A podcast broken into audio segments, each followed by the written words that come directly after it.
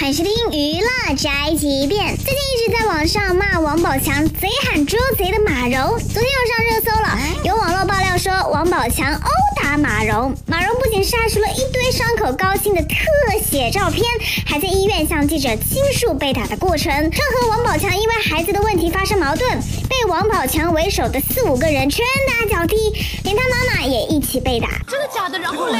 不过事情呢，一天之内就有了反转。